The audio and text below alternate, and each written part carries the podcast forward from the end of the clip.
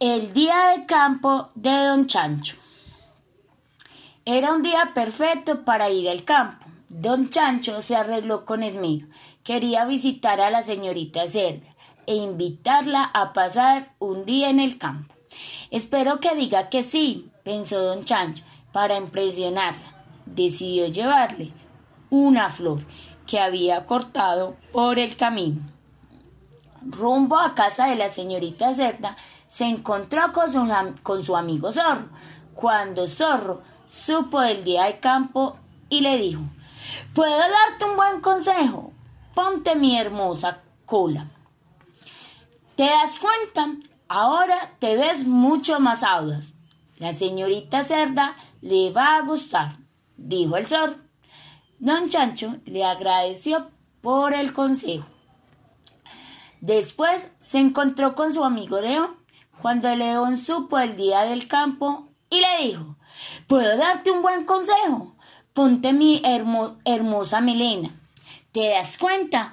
Ahora parece mucho más valiente, dijo el león.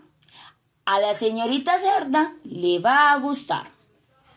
Después se encontró con su amiga Zebra, cuando Zebra supo el día de campo y le dijo, puedo darte un buen consejo, ponte mi hermosas rayas. ¿Te das cuenta? Ahora te ves mucho más elegante. A la señorita Cerda le va a gustar, dijo Zebra. Don Chancho está muy agradecido. Nunca había se había sentido tan guapo. Finalmente llegó a la casa de la señorita Cerda y golpeó la puerta.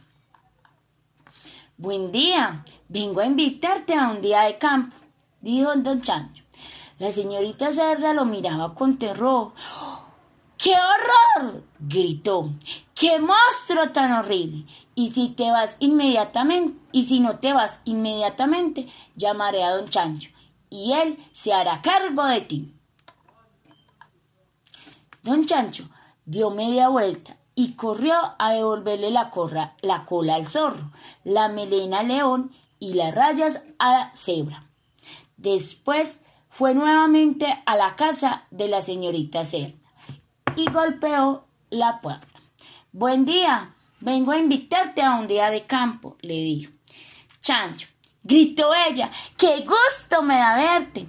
Hace apenas un instante había un monstruo horrible aquí. Claro que me encantaría acompañarte al campo.